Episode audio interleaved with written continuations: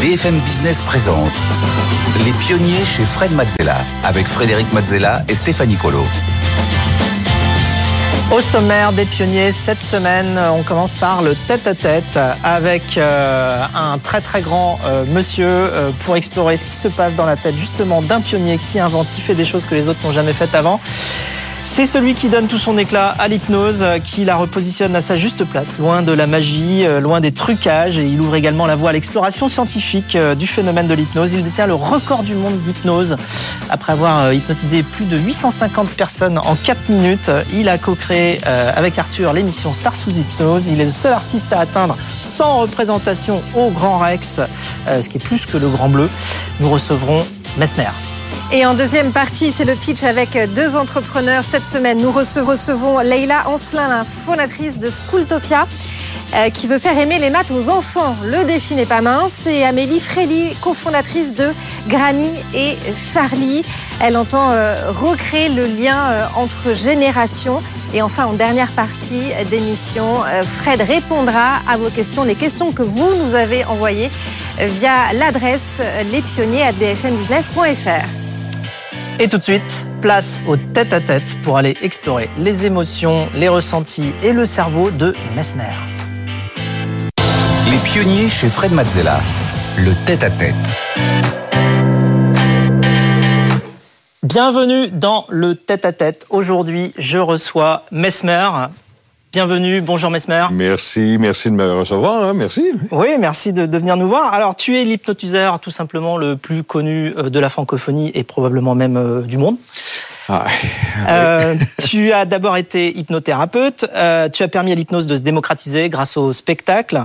Euh, plus d'un million et demi de personnes ont déjà vu ton spectacle. Tu as déjà hypnotisé plus de 130 000 personnes. Oui, on a bien entendu, 130 000 personnes. Et tu détiens le record du monde d'hypnose collective. 850 personnes hypnotisées en 4 minutes. Ouais. Plus impressionnant encore, le phénomène que tu as créé suscite l'intérêt des, des chercheurs et de la médecine traditionnelle. Tu travailles avec eux. Alors, tu connais le principe de l'émission. Ce qu'on va faire, c'est explorer à travers ton parcours exceptionnel euh, tes émotions, tes ressentis, euh, ton esprit pionnier. Euh, et on aura quelques interventions de Stéphanie qui viendra nous présenter des étapes clés dans ton parcours. On va essayer de comprendre la manière avec laquelle eh bien tu réfléchis, tu prends tes décisions. ah oui, on va essayer. On, va, essayer de rentrer dans le essayer, cerveau de Mesmer. Tiens. Ah alors, j'aimerais ça, moi. Ah bah, je, bon, ce qui se passe. Tu ne rien à rien. Alors, c'est parti. tu es né en 1971, tu es canadien. Oui. À 7 ans seulement, tu te passionnes déjà pour une, science atypique, euh, l'hypnose. Comment tu as découvert euh, l'hypnose? J'ai plongé là-dedans tout jeune. Mon grand-père connaissait déjà les techniques d'hypnose. Il avait un livre sur les techniques d'hypnose. Ce livre-là était donné aux étudiants qui voulaient être hypnothérapeutes à l'époque. On parle de 1900. C'est un livre qui a été écrit en 1895. Alors euh, déjà, mon grand-père a eu ce livre en 1930. Euh, lui, il l'avait acheté parce qu'il voulait apprendre à maîtriser euh, justement cette technique d'hypnose. Il était jockey, il faisait des courses avec les chevaux. Il dit, écoute, si j'hypnotise mon cheval, je vais être capable de gagner les courses. Lui, je dis, bah, finalement, l'histoire ne sait pas s'il a réussi ou pas, mais je pense que non, parce qu'il n'a jamais été riche avec ça. Alors, je pense qu'il a mis le livre sur les tablettes et moi, je l'ai récupéré. Euh, il me l'a donné quand j'avais 7 ans. Alors, j'ai commencé Alors, comment on explique l'hypnose à un enfant de 7 ans? Ben, il m'a donné le livre, il me l'a pas expliqué. C'est moi qui étais curieux, je l'ai lu parce que pour moi c'était un livre magique. C'était devenu un grimoire. On enseignait comment euh, euh, hypnotiser une personne. Alors euh, déjà à 7 ans, je comprenais un peu les, mécaniques, le principe de, faire dormir quelqu'un. On disait dormir à l'époque, mais on, on comprend aujourd'hui que c'est pas vraiment dormir. On éveille la conscience, le subconscient.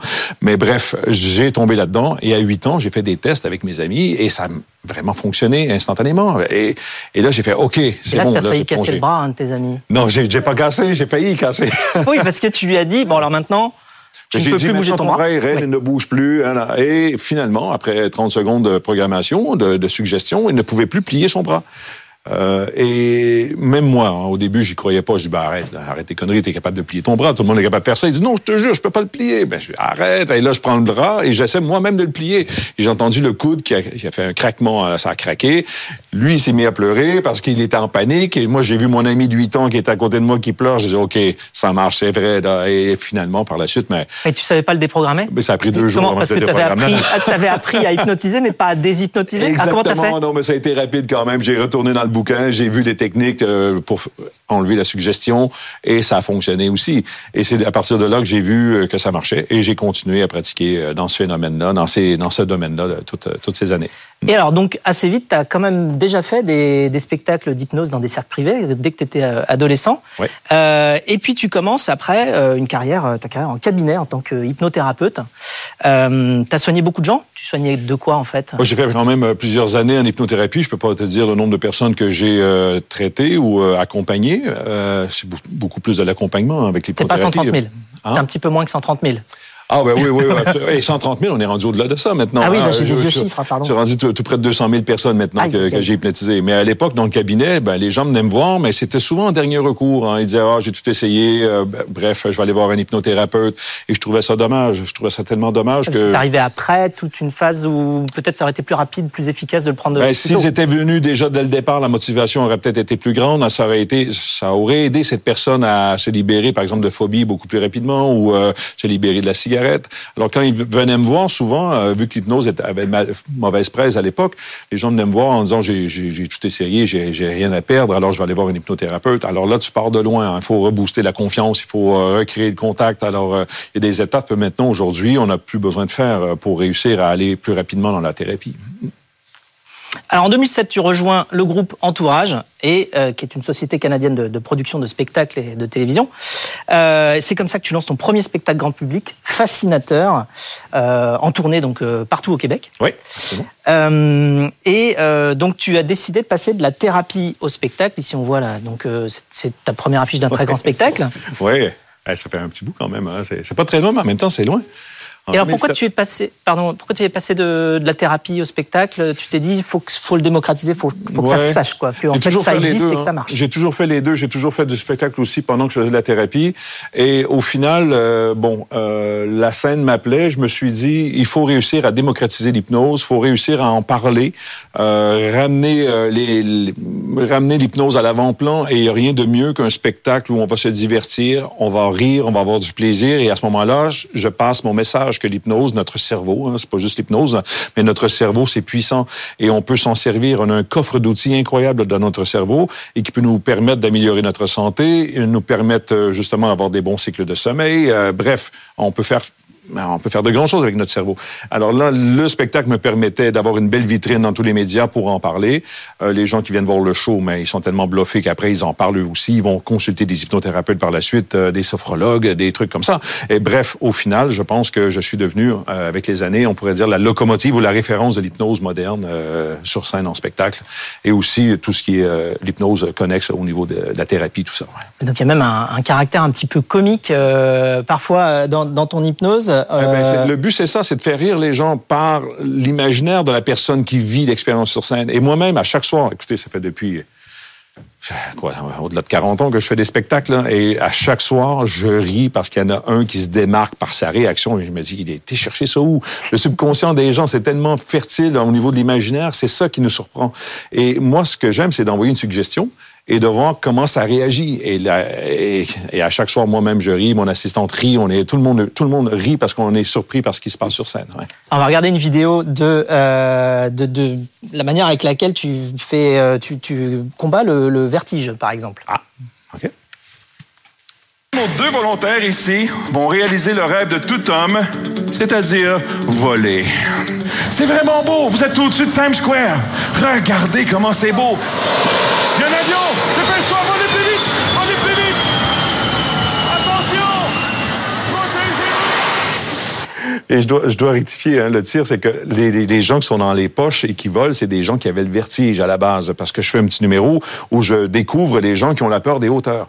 Et quand je les vois, je leur dis, ah oui, mais venez ici. Et en quelques secondes, on change la perception euh, dans leur esprit de la, de la peur des hauteurs, par exemple, et maintenant, ils n'ont plus peur. Ils peuvent monter dans une poche, être montés sur scène comme ça, et sans, au... Sans aucune peur. ouais, sans aucune peur. Alors, Ça, c'est temporaire ou c'est permanent, tu penses dans le spectacle, c'est- temporaire. c'est temporaire parce que j'ai pas le temps de travailler avec eux à long terme comme dans une thérapie. Euh, quoique certaines personnes, avec le- une simple suggestion comme ça sur scène, se sont libérées de la peur des hauteurs.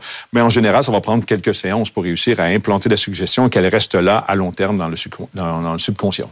Qu'est-ce que tu entends le plus souvent comme retour du, public? Ils ont des appréhensions avant de te voir. Alors je sais j'ai vu des j'ai vu des vidéos où même quand tu te mets dans la rue au Québec, les gens ils t'évitent, ils ont peur de te serrer la main parce qu'ils disent ouais, C'est un, peu comme ça, c'est la peur de l'inconnu, je crois, la peur de que je puisse euh, prendre le contrôle de leur cerveau, de leur corps et tout ça, mais c'est une complicité qu'on crée entre la personne qui vit l'hypnose et moi qui est là pour la guider. Alors moi je suis là, j'ai pas de pouvoir magique non plus, hein. j'ai des techniques que j'ai développées avec les années qui m'aident à cibler les, les personnes très réceptives dans une foule et avec eux je travaille.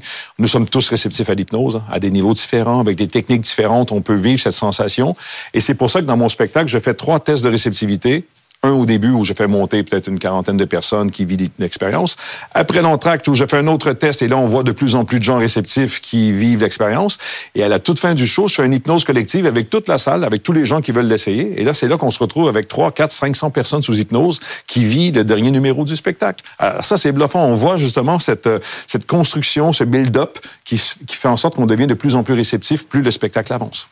Alors, tu es officiellement euh, introduit à la France entière en décembre 2011 euh, dans l'émission euh, Mesmer Plus qu'un hypnotiseur diffusé sur M6. Euh, suite à ça, tu termines la tournée de ton premier spectacle au Casino de Paris devant une salle compte de 1500 personnes. Tu reçois le prix du spectacle le plus populaire pour euh, Fascinateur, ton spectacle euh, au renommé, très renommé euh, Gala Les Oliviers, qui récompense les meilleurs spectacles d'humour canadien. D'ailleurs, c'est une catégorie humour. Et, une petite anecdote là-dessus, c'est que moi, je suis pas un humoriste. Hein, et là, je suis dans la salle, je suis en nomination comme le, plus grand vendeur de billets de spectacles d'humour. Je me dis, mais merde, si, si j'ai le trophée, c'est sûr que les humoristes vont m'arracher la tête. Et finalement, c'est mon nom, Mesmer Fascinateur. Ah! Et là, j'ai entendu dans la salle tous les humoristes faire... Ah, oh, ok, non, non, je veux pas voler votre place, hein, ça va, ça va.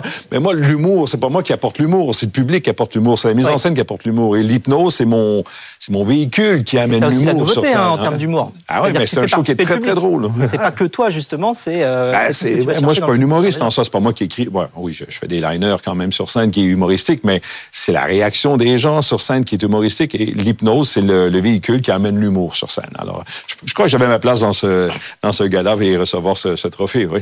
Et c'est le début d'un succès fou, Stéphanie. Effectivement, un succès fou qui se traduit euh, dans une avalanche de chiffres. Plus d'un million et demi de personnes ont assisté à vos spectacles au Canada, en Europe et plus largement dans la francophonie. Fascinateur euh, de 2007 à 2012, intemporel de 2012 à 2018, hyper hypersensoriel depuis 2017. Euh, en tout, vous avez hypnotisé près de 200 000 personnes et par trois fois, vous avez battu le record mondial d'hypnose collective. D'abord en novembre 2015. Vous hypnotisez simultanément 454 personnes en moins de 4 minutes.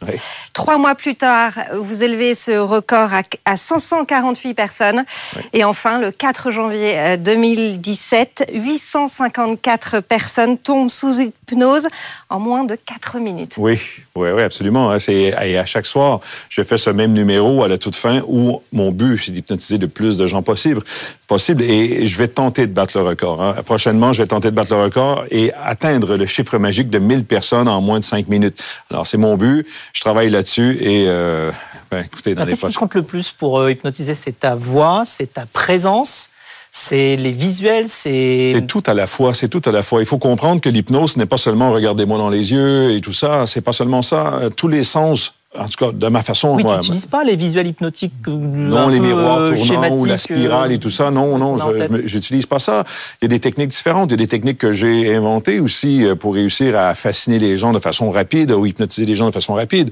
Alors, on doit stimuler tous les sens à la fois. La vue, l'ouïe, l'odorat, le goût, le toucher. Tous les sens doivent être stimulés en même temps parce qu'on est tous sensibles à quelque part euh, à la suggestion. Et il y a certaines personnes qui sont plus sensibles au niveau de l'ouïe, l'autre ça doit être la vue, l'autre une odeur peut faire plonger une personne dans un état d'hypnose. Et je le démontre sur scène avec une odeur, je peux hypnotiser des gens. On le fait dans le spectacle. Euh, alors tous nos sens doivent être stimulés et à ce moment-là, l'effet hypnotique s'enclenche euh, rapidement. Et ben moi j'ai trouvé des recettes justement pour faire en sorte que le plus de gens possible ressentent quelque chose pendant le spectacle. Alors comment tu fais pour être sûr qui sont en état d'hypnose. je sais que sur scène, tu fais venir aussi des gens, euh, bah, des, des, euh, euh, des médecins, enfin des gens qui, euh, qui, dans les émissions de télé, parce que sur scène, je peux pas emmener un médecin à chaque fois dans, oui, en tournée mais partout. Pour, pour valider qu'effectivement ils sont en état d'hypnose, qu'ils sont pas juste en train de se dire tiens, je vais faire ce que ce monsieur-là me dit parce que je trouve ça rigolo. Mais au-delà de ça, c'est que j'ai des caméramans sur scène qui viennent prendre des gros plans, par exemple de la pupille qui se dilate, la couleur de peau qui change, le rythme cardiaque qui accélère. Et dernièrement, j'ai fait j'ai fait une expérience. On a mis justement une montre qui capte les, les, le rythme cardiaque chez la personne, et la personne, elle, bon, c'est arrivé comme ça, ça a été improvisé. La personne a déjà euh, sa montre et elle me montre, euh, elle me montre sa montre. Elle me dit regarde mon rythme cardiaque accélère, accélère. Je dis ah ouais, t'es maintenant rendu à 90, hein? Ouais, ah oui. Ben, ah, normalement t'es euh, es à quoi? Mais normalement je suis à 68. Euh, ben là 90. On peut comprendre que l'excitation du moment, t'es sur scène. Et là je, je, regarde bien. On va travailler sur ton rythme cardiaque. Je m'approche de cette personne et papa, papa, papa, elle est montée jusqu'à 112 et je l'ai hypnotisée comme ça en deux secondes. Et une fois qu'elle était au sol, 112, 115, et une fois qu'elle est au sol, je lui dis maintenant tu te calmes, détends-toi et ça a pris quoi deux secondes et elle est redescendue à 68 comme ça en deux secondes. Alors je pense que ça ça a été improvisé avec quelqu'un qui est arrivé comme ça et ça m'a donné l'idée d'emmener ça sur scène à pratiquement tous les soirs euh, et pour prouver aux gens que oui l'effet elle est là. Hum. On le physiquement on le sent. Et là, tu, tu, sais hypnotiser à travers un mur, euh, par téléphone, euh, oui, par téléphone, en visio, texto, ça marche, par texto, visio, ça marche. par maintenant, il y, a, ouais, il y a plusieurs thérapeutes maintenant qui se servent de la visio. Avec la pandémie, ça a été magique hein, pour ça. Avec la visio, on peut hypnotiser quelqu'un. Euh, exemple, tu es dans ton cabinet, l'autre elle est chez elle, de, assis ou euh, couché dans son lit. On peut faire cette, cette séance. Moi, j'aime bien le contact euh, direct avec la personne en cabinet parce que s'il arrive un truc où elle vit une émotion forte, il faut savoir la ramener. Ou s'il y a une coupure, par exemple, au niveau du Wi-Fi, euh, ben, il faut réussir à parler avec cette personne quand même. Mais soit dit en passant, il n'y a aucun danger. Hein. Si je vous hypnotise et qu'on a une perte de connexion, le sommeil hypnotique se transforme en sommeil numéro, naturel. Donc je suis tranquille. Tu vas pas pouvoir m'hypnotiser par texto. voilà, mais ça marche, ça marche aussi, hein, ça marche aussi. Alors, euh, euh, tu es aussi à la barre de, de l'émission Star sous hypnose euh, en co-animation avec Arthur pour TF1. Alors des stars viennent se faire hypnotiser euh, par toi. Et euh, donc chaque épisode dépasse les 4 millions de téléspectateurs, donc c'est quand même un très très très très grand succès. Et euh, alors on a une question d'un invité surprise pour toi euh, qui s'appelle Frédéric Lopez, qui est un présentateur, animateur télé extrêmement connu chez nous, qui lui a l'habitude de d'emmener des stars à l'autre bout du monde, les faire voyager, tu vois, pendant 15 jours pour euh, se projeter, par exemple, dans des sociétés euh, très différentes de la nôtre hein, et dans des paysages complètement différents. Et il a une question pour toi parce que lui aussi, il travaille avec les stars, mais peut-être pas de la même manière. Ah oui. Bonjour Mesmer, donc moi j'ai l'habitude d'emmener euh, stars en voyage euh, autour du monde. Et que ce sont des voyages intérieurs, et je voulais savoir si vous aviez le sentiment qu'après ces voyages intérieurs, eh bien, elles avaient appris des choses sur elles. Et euh, qu'est-ce qui euh, en général les transforme le plus? Voilà, c'est la question que je voulais vous poser. Alors, est-ce que tu as vu, euh, est-ce que tu as appris des choses sur euh, les stars que tu as hypnosées ben, Oui, oui, absolument, parce que, ben, exemple, un comédien, je, je me souviens, j'ai travaillé avec un, comédien au Québec, et euh, c'est un comédien très connu, hein, il a l'habitude de faire des dramatiques, euh, faire de l'humour et tout ça, et sous hypnose, ce comédien, je lui ai parlé, je lui ai dit, maintenant, tu seras dans, dans tel ou tel endroit, et euh, bon, et je lui ai fait faire un hangover, OK? Alors, il s'imagine avoir été en boîte, mais le lendemain, il n'a aucun souvenir de ça. On lui a fait un faux tatouage dans le dos, un peu à l'image du film, un faux tatouage dans le dos. Et, mais là, et, euh, sous hypnose, il vit vraiment le truc euh, en bois, tatouage et tout. Il se réveille avec une meuf qui est tout près de lui, qu'il connaît pas. Mais il a senti la colère quand il a vu qu'il avait un tatouage dans le dos. Mais c'est un faux, mais lui, il croit que c'est un vrai. Il a senti la colère. Et après cette expérience, il me dit, écoute, quand je joue la comédie à la télé, je vais dans une zone dans mon cerveau pour ressentir, exemple, la colère ou la tristesse. Il va dans une partie de son cerveau pour aller chercher ça.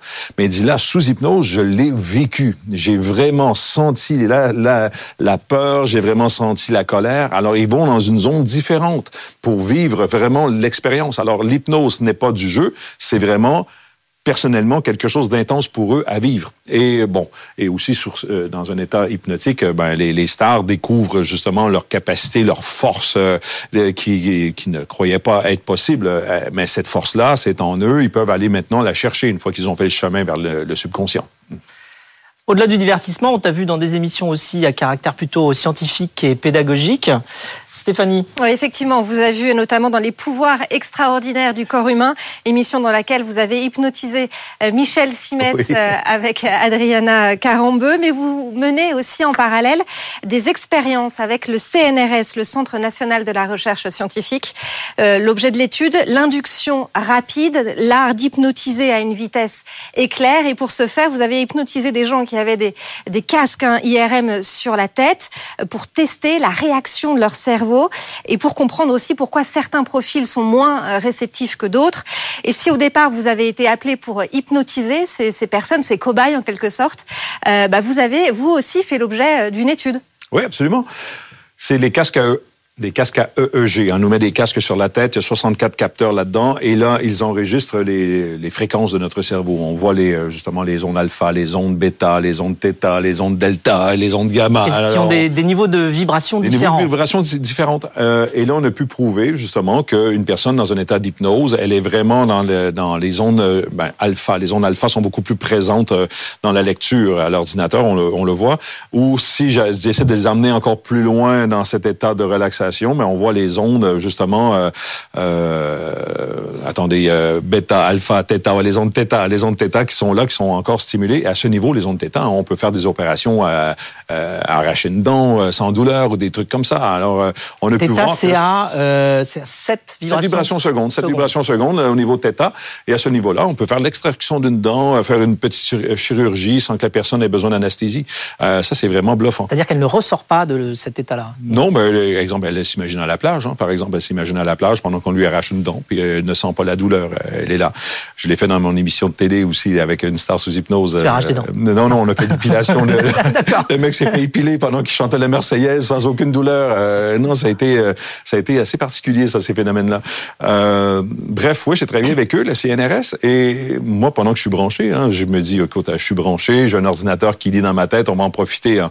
Et moi, j'ai appris avec les années à rentrer dans cet état alpha ou rentrer dans les ondes θ euh, sur, sur commande. Et là, je voulais me le prouver à moi-même. J'ai dit, OK, tu m'enregistres là? OK, parfait. Et fla. Et, là, on a vu que j'étais rendu en, alpha.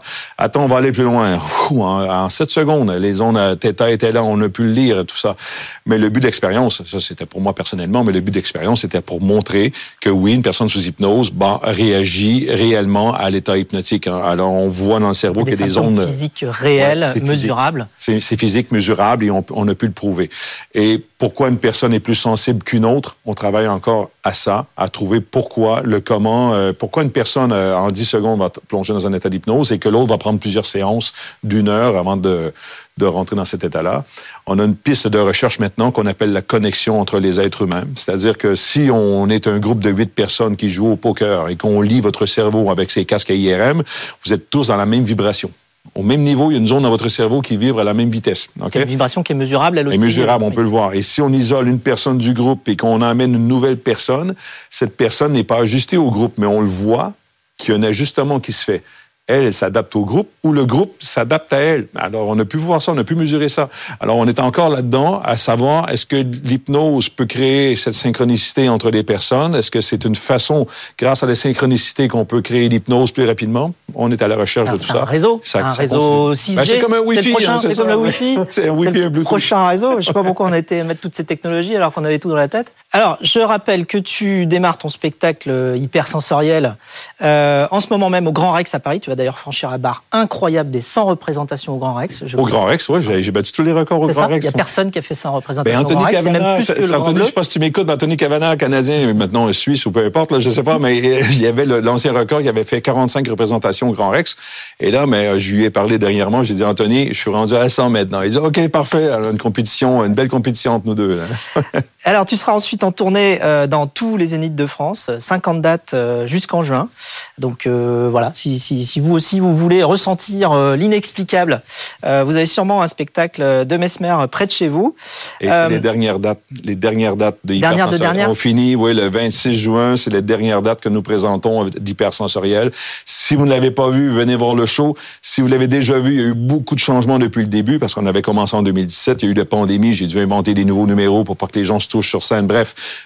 c'est un show complètement différent de ce que vous avez vu si vous l'avez vu en 2018-2019. C'est différent. Et alors après la tournée, qu'est-ce qui se passe euh, pour toi? Tu, Justement, tu dis c'est la dernière. je travaille, hein, je travaille à, monter un séminaire où je vais enseigner aux gens à maîtriser leur subconscient, à aller chercher ce coffre d'outils. Une sorte d'école? Bah, ça, va être un séminaire sur deux jours, par exemple. Je vais en faire, euh, exemple, ici euh, à Paris, je vais en faire à Montréal, je vais en faire dans quelques endroits comme ça stratégiques où vous allez apprendre en deux jours à maîtriser votre subconscient, atteindre votre subconscient et travailler à trouver des outils qui vous appartiennent. Hein. Vous avez un coffre d'outils dans votre tête incroyable, vous pouvez vous en servir et je vais vous montrer avec ce séminaire à vous en servir. Alors, il y aura une partie thérapie, euh, non, une partie théorique, une partie euh, pratique. Alors, vous sortez de là pas seulement qu'avec des théories, vous allez vous prouver à vous-même que vous êtes descendu dans votre subconscient, vous allez apprendre à travailler avec votre cerveau pour vous aider dans votre vie, avoir des, beaux cycles de sommeil, améliorer votre santé, se sentir mieux, se sentir bien. Alors, dernière question de se, de, se quitter, un petit peu inattendu. Est-ce que tu sais aussi, parfois, par hasard, prévoir le futur bon, le futur. Ben, écoute, dans quelques minutes, je sais que je vais sortir du studio. Voilà, alors ça, c'est le futur proche. oui, c'est ça. Ça, c'est bon. Euh, mais non, c'est pas lié du tout. Enfin, je sais pas par rapport à tout ce qu'on. Tu vois, évidemment, il y a un imaginaire assez fort hein, autour de, autour de l'hypnose. Ouais. Euh, donc, on se dit, bah, pourquoi pas, euh, vu qu'on a un pouvoir exceptionnel, peut-être qu'on en a un deuxième, puis un troisième, puis je sais pas. Mais il faut apprendre à écouter nos sens. Il faut apprendre à s'écouter. Et tous nos sens nous, nous parlent. Et on n'a pas conscience de tout ça. Et dans le spectacle hypersensoriel, vous allez prendre conscience de vos sens. Et vous, vous allez voir que vos sens peuvent vous influencer et vous en êtes très loin dans l'imaginaire. Alors ça, et l'imaginaire, c'est puissant chez certaines personnes. Hein. On voit que ça, dans le show, on le voit que ça va très loin. Mesmer, un immense euh, merci de nous avoir partagé ces émotions, euh, ce parcours euh, intellectuel aussi incroyable qu'inexplicable parfois. Merci à Et très bien. Quant à nous, eh bien, c'est le futur proche qu'on prévoit nous aussi très très bien. le futur proche, c'est tout de suite, on se retrouve pour le pitch.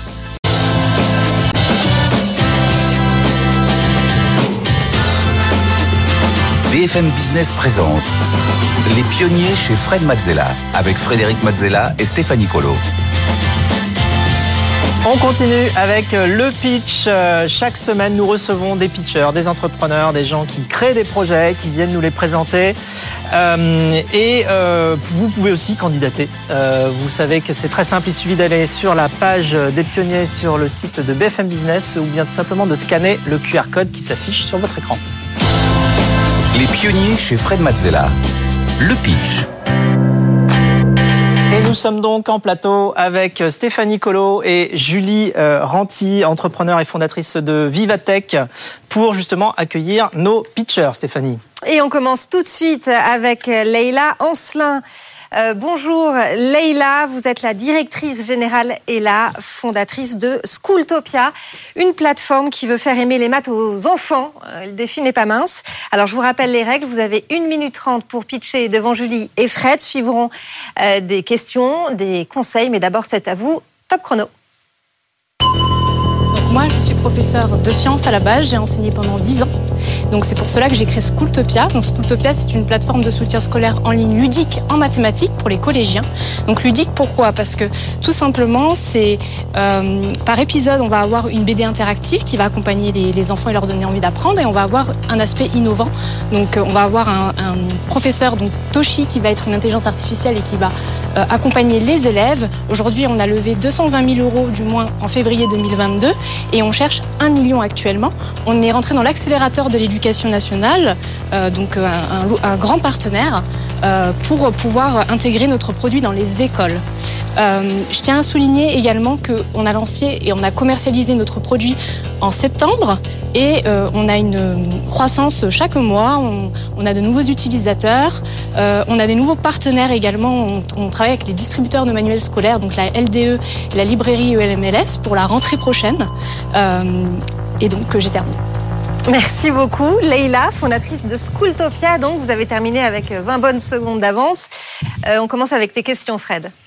Ah, pourquoi c'est adapté plus peut-être aux collégiens qu'aux lycéens euh, Qu'est-ce qui fait la différence Ou même euh, à l'école primaire? Pourquoi vous avez choisi plutôt les adolescents collégiens? Alors moi, de base, je suis spécialisée surtout collège-lycée. Euh, je me destinais à être professeur de physique-chimie. Je suis passée par la case éducation nationale. Euh, j'ai tout simplement pas voulu enseigner dans cette euh, structure et je voulais être à mon compte. Donc j'ai enseigné pendant dix ans dans le milieu du soutien scolaire. Et donc, je, en fait, j'ai une grande expérience sur les programmes sur le collège et le lycée principalement. et puis le produit est ludique. Donc quand on parle de ludique, ça veut dire que ça va cette nouvelle génération de collégiens regarde beaucoup les mangas, les BD, les animés, et donc sont très attachés à cette culture-là, et donc euh, ils ont besoin d'un univers qui leur parle. C'est pour ça que du coup on a créé un produit autour de ça, et donc c'est pour ça qu'on a une BD interactive pour pouvoir euh, vraiment donner l'envie d'apprendre les mathématiques. Alors vous dites que vous avez une belle croissance et des utilisateurs. J'attendais un chiffre.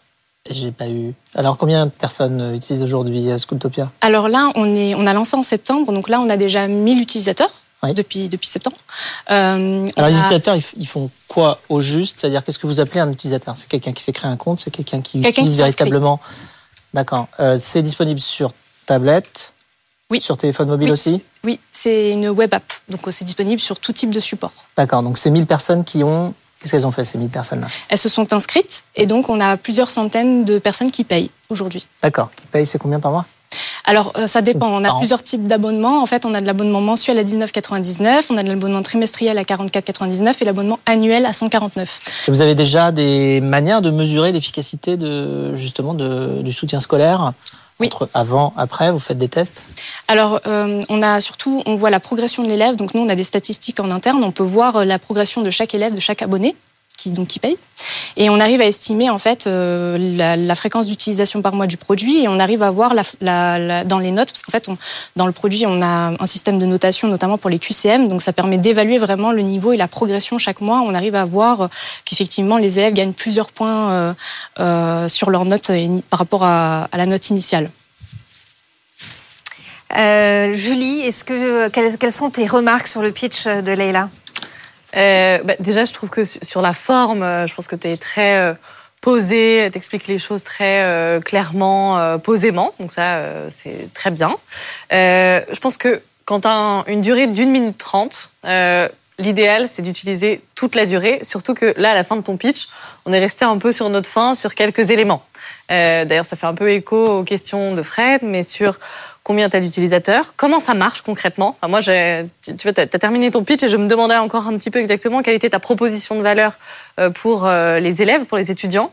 Euh, parler de ton modèle économique aussi. Euh, donc, tu as des utilisateurs gratuits, à quoi est-ce qu'ils ont accès? Tu as des utilisateurs payants, quelle est la différence? Combien ça coûte? Qui est-ce qui paye? Les parents sans doute, mais qu'est-ce qui fait qu'ils payent? Euh, J'insisterai aussi sur les preuves que ça marche. Tu l'as évoqué à la fin, mais en fait, quand tu dis on voit sur plusieurs semaines qu'ils ont gagné plusieurs points quand ils font leur auto-évaluation, bah, enfin ça c'est un des premiers trucs à dire. Enfin, c'est on met en place des pédagogies, des exercices et, on mesure l'impact directement et ils ont je sais pas plus 20, plus 30 de progression. C'est ton premier indicateur et c'est ce qu'il faut que tu montres. je pense que dans ton introduction aussi, tu, évoques que tu es professeur. Mais en fait, je pense qu'il faut que tu ailles plus loin sur le pourquoi. Pourquoi tu as fait ça? Qu'est-ce qui, dans ton expérience de prof, euh, t'a manqué, t'a conduit à te dire, bah, ça suffit pas ce qu'on propose aujourd'hui euh, dans l'éducation nationale. Euh, donc pourquoi est-ce que j'ai besoin de compléter? Et sous quelle forme j'ai besoin de compléter? Vraiment, je pense que ça, ça doit être ton, premier message par lequel démarrer, qui en plus est hyper crédible compte tenu de ton expérience. et après, juste fais attention parce qu'à un moment, tu parlais, tu as utilisé pas mal d'acronymes. En vrai, quand on n'est pas euh, spécialiste, euh, je pense, euh, des sujets de l'éducation nationale ou tout ça, on a un peu du mal à comprendre ce que c'est. Donc, il faut toujours faire attention au, jargon et aux acronymes quand tu pitches le plus largement possible. Voilà. Leïla, est-ce que tu veux éventuellement répondre aux interrogations de, de Julie sur comment ça marche concrètement, Schooltopia? Alors Schooltopia, en fait, c'est une plateforme de soutien scolaire en ligne. Euh, on peut s'inscrire, donc en fait on a une période d'essai de 15 jours. Généralement c'est les parents qui vont s'inscrire sur la plateforme et qui vont regarder en fait directement le produit qu'on propose. Dans ce produit en fait on a euh, par niveau de difficulté, donc 6e, 5e, 4e, 3e, vu qu'on est sur le collège, on va avoir 15 à 17 épisodes et dans ces épisodes-là on va retrouver une BD interactive. On a développé tout un univers avec, euh, notamment on suit les aventures de Toshi, le petit robot. Donc c'est un univers de science-fiction et on va avoir donc un cours adapté, des exercices, notamment notés pour avoir une, pour suivre la progression. et en fait, tant qu'ils n'ont pas terminé les exercices, on peut pas avoir avoir accès à la fin de l'histoire. Donc ça va vraiment engager l'utilisateur. En plus, c'est ludique, ça va être agréable. C'est un monde, un univers qu'ils connaissent. Donc ils se sentent vraiment à l'aise. En plus, ils sont totalement autonomes. Les parents n'ont pas besoin d'être derrière. Euh, donc pendant cette période des 7-15 jours, les, gens testent et puis après, ça enclenche directement sur un abonnement mensuel parce qu'en fait, à l'inscription, ils mettent leur carte bleue, euh, mais ils peuvent résilier à tout moment et s'ils ont envie, ils peuvent également aller sur de l'abonnement annuel ou trimestriel s'ils sont satisfaits euh, du produit. Il y a deux questions, deux chiffres qui me viennent en tête. C'est un, c'est quoi le taux de conversion entre euh, tes gratuits et ceux qui passent en payant? Ça, c'est un truc hyper important quand tu es euh, sur un format premium, freemium, de montrer quel est le pourcentage que tu arrives à convertir euh, vers du payant et combien tu arrives à faire compléter le programme. Parce qu'on sait aussi que sur les formats d'éducation en ligne, un des gros challenges, bah, c'est le, taux de complétion, le fait de finaliser ton programme de learning. Et donc, quelle est la part de ceux qui démarrent le programme et arrivent à la fin alors, faut savoir que déjà, on a 10% de, de, de, taux de conversion euh, de gratuit à payant. Et euh, pour répondre à la deuxième question, euh, en fait, le produit est tellement ludique qu'ils ont envie de revenir régulièrement. Donc, ils reviennent régulièrement tout simplement parce qu'ils suivent le programme. Nous, on suit le programme de l'éducation nationale. C'est bien pour ça qu'on est rentré dans l'accélérateur. C'est parce qu'eux, ils ont reconnu la qualité du produit et que c'était tout à fait compatible avec, même pour un professeur, pour faire un cours. Et euh, justement, on a donc tout, tout le long de l'année, ils voient des maths, donc euh, le différents programmes. Ils ont juste à suivre euh, régulièrement les épisodes qui sont en corrélation avec ce qu'ils voient en cours. Donc c'est vraiment un soutien, c'est vraiment une aide. Okay, Merci, merci beaucoup euh, Leïla Ancelin, donc fondatrice de euh, Schooltopia. On suivra évidemment l'évolution euh, de Schooltopia. Merci beaucoup. Merci beaucoup. Merci Leïla. On accueille tout de suite notre deuxième pitcher, une pitcheuse euh, pour cette deuxième passage. Amélie Frély, présidente et cofondatrice de Granny and Charlie, plateforme qui met en contact les jeunes et les seniors pour des services du quotidien. Bonjour Amélie, je vous rappelle les règles. Vous avez une minute trente pour pitcher devant Julie et Fred. Suivront des questions et des conseils, mais d'abord c'est à vous. Top chrono. Oui, euh, donc aujourd'hui, un senior sur toi souffre d'isolement social. Euh, ce manque de lien social est souvent euh, lié à une perte d'un conjoint ou bien à la perte d'un proche encore, ou, ou bien tout simplement des sorties extérieures qui sont de moins en moins fréquentes quand on perd en autonomie. concernant les proches, enfants, petits-enfants, ils habitent en règle générale à plus de 400 km de leurs parents respectifs ce qui limite effectivement le nombre de visites. Euh, quand on regarde le taux de mortalité euh, ou le taux enfin lié à la, mortalité euh, d'une personne isolée, eh bien il faut savoir qu'il est comparable à un fumeur qui fume 15 cigarettes par jour. Ce n'est pas rien. C'est pourquoi nous avons décidé de créer Granier Charlie également pour combler on va dire le manque de personnel sur le secteur du service à la domicile. Aujourd'hui Granier Charlie propose des services à domicile rémunérés par des étudiants et des jeunes actifs qui interviennent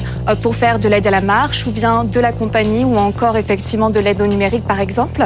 Donc euh, effectivement chaque granny ou chaque famille va trouver son Charlie euh, qui va illuminer le quotidien des seniors à domicile.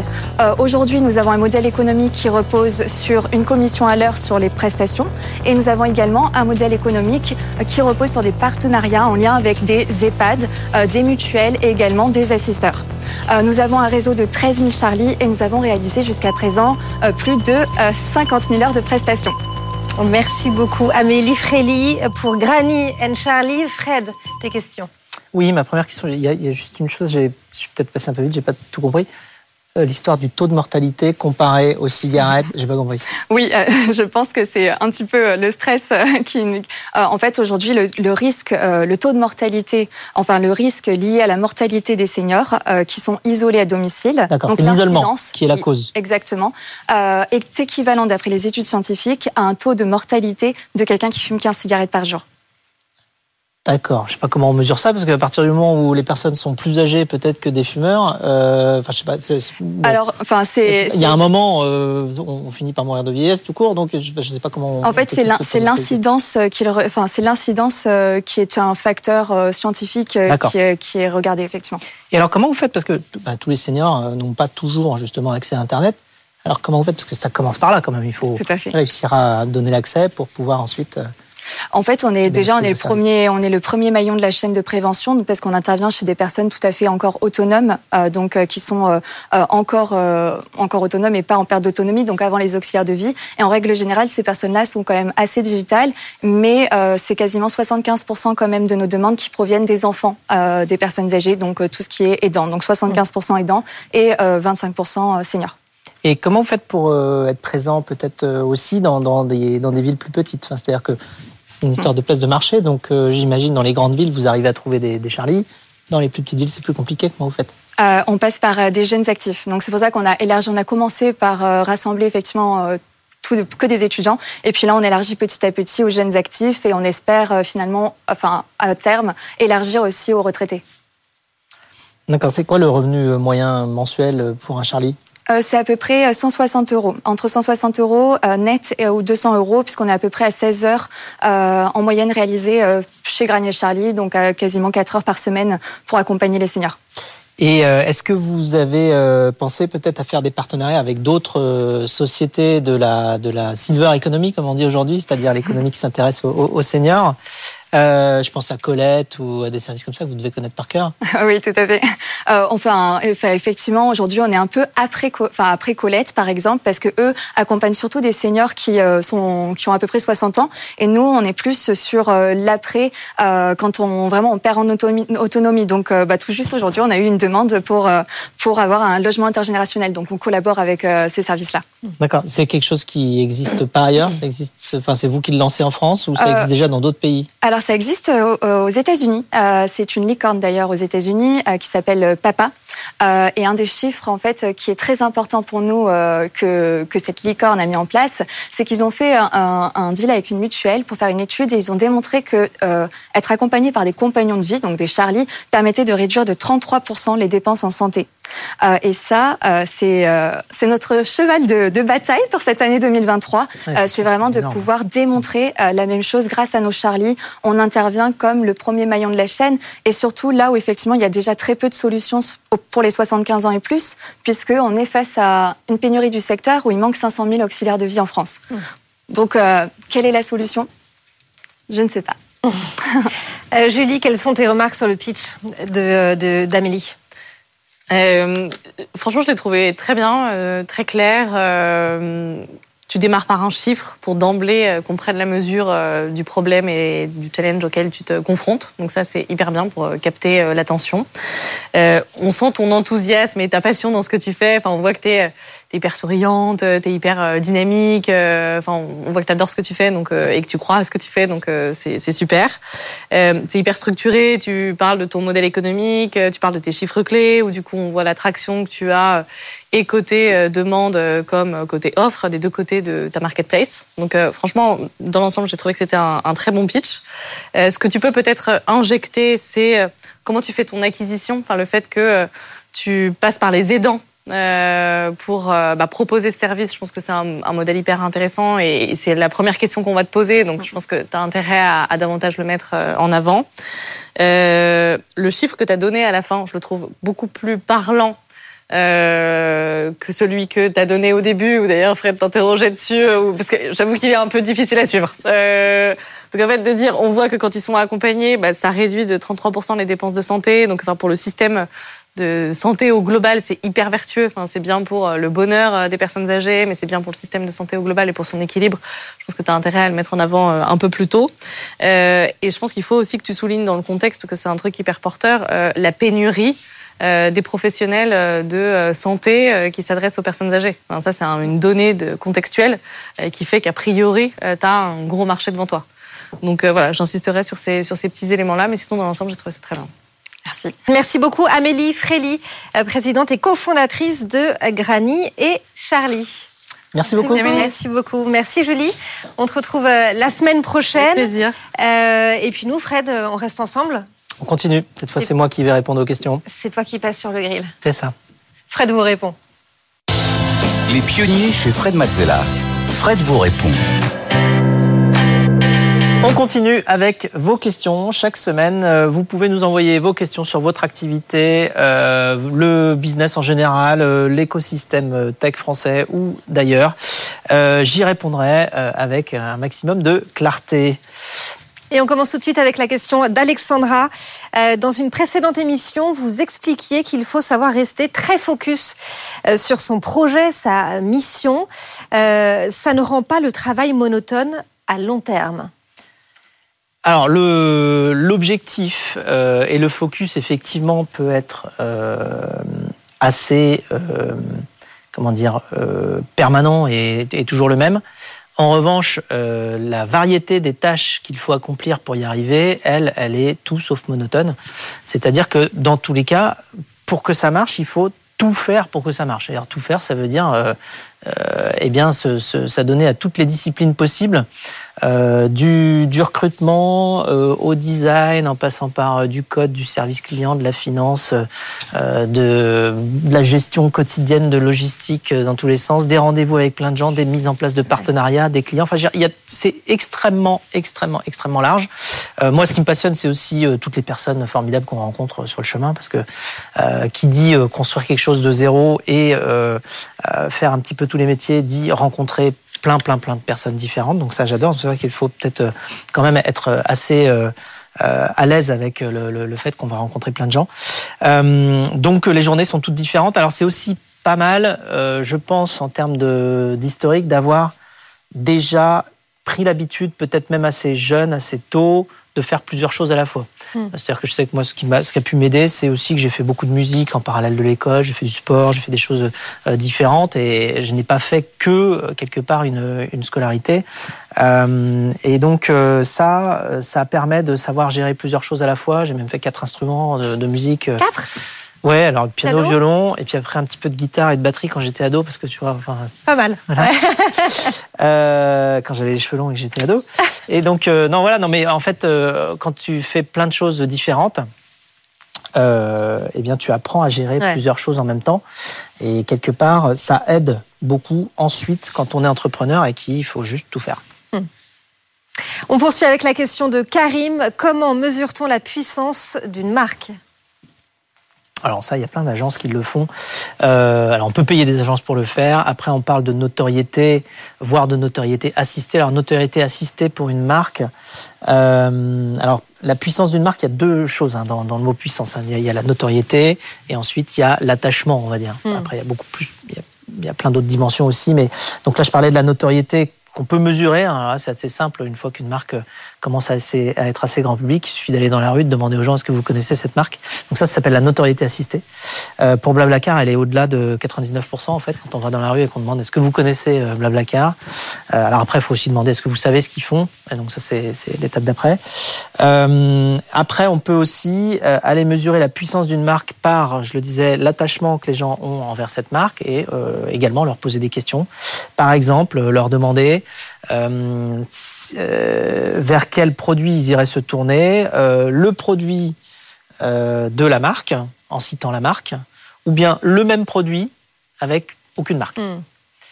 et à ce moment-là, si les gens disent bon non pour ce produit-là, en fait, j'irai prendre la marque générique, peut-être avec, enfin marque générique donc non connue, peut-être même si elle est moins chère. Après, on peut faire des, on peut faire des jeux en changeant le prix, en disant est-ce que vous préférez ce produit-là de cette marque-là euh, à 25 euros, ou bien le même produit sans la marque à 20 euros, 15 euros, 10 euros. Et on voit jusqu'où les gens vont. Euh, et si euh, les gens préfèrent acheter celui à 25 euros avec la marque euh, à celui à 10 euros sans marque, là vous avez une marque assez puissante. Donc ça, ça se mesure. euh, voilà. Et puis on peut aussi euh, savoir euh, mesurer les degrés de confiance par rapport à la marque. Donc ça, mm. c'est plein d'études. Les agences savent faire ça parfaitement. Alors ça coûte un petit peu cher si on le fait par des agences, mais on peut le faire aussi soi-même. Il suffit de concevoir son propre test et puis d'aller tester la, la force de sa marque. Voilà pour les conseils de euh, Fred. Je vous rappelle que vous pouvez envoyer euh, toutes vos questions à l'adresse lespionniers@bfmbusiness.fr. Fred, c'est la fin de cette émission, mais on se retrouve euh, avec plaisir la semaine prochaine. On se retrouve la semaine prochaine pour tout le tête-à-tête, le pitch et les questions. Les pionniers chez Fred Mazzella sur BFM Business.